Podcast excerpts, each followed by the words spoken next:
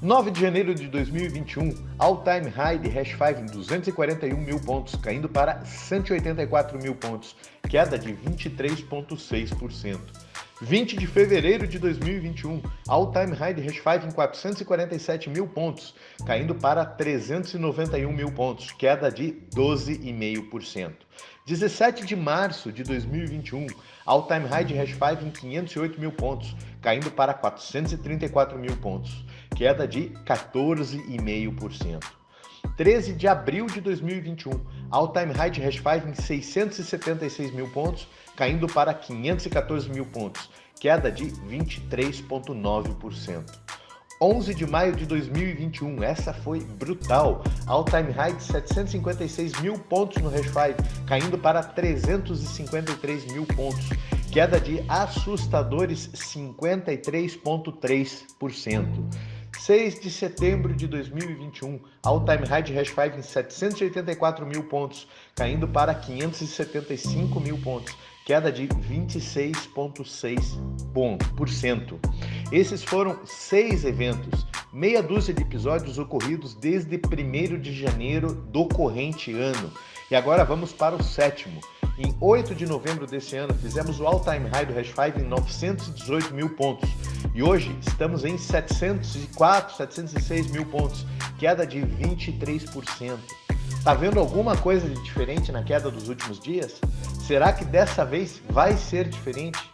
Enfim, não temos bola de cristal, pode ser o fim, mas muito provavelmente não é dessa vez que a nossa indústria será dizimada. Até onde vai o sofrimento? Qual será o tamanho do tombo diante dos outros? Já tivemos mais de 50% do ano?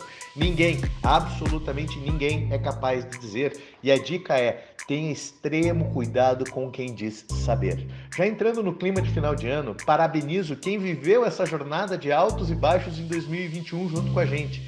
No momento em que gravo um minuto, por volta das 9 horas dessa segunda-feira, Hash 5 na casa aí dos 700 e poucos mil pontos, você pode estar muito feliz e satisfeito, porque de janeiro para cá você multiplicou o seu patrimônio por quase cinco vezes. A surra que a gente está levando de sexta, desde sexta para cá não possui um motivo aparente. Ah, creio que essa semana vai aparecer gente de tudo que é canto tentando justificar o injustificável.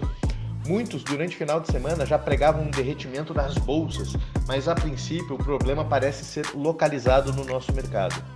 Sendo positivo e olhando o copo meio cheio, vou celebrar a limpeza que esse tipo de coisa promove no mercado.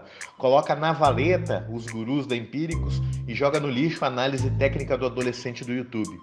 Todo mundo estava naquele oba-oba dos 100 mil dólares do Bitcoin em dezembro e às vezes o mercado se vinga dessa certa soberba, desse sentimento coletivo, desse otimismo exagerado.